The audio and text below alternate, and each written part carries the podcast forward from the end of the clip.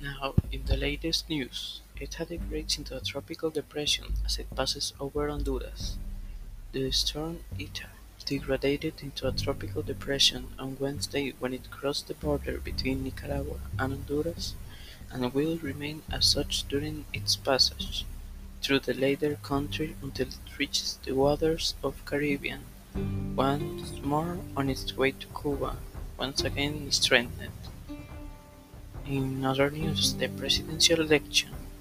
Biden beats Trump to become the new US president. The results are Biden with 290 votes over the Trump 214 votes. Biden is to become the 46th president of the United States. Here with all of you, Daniel Cascante.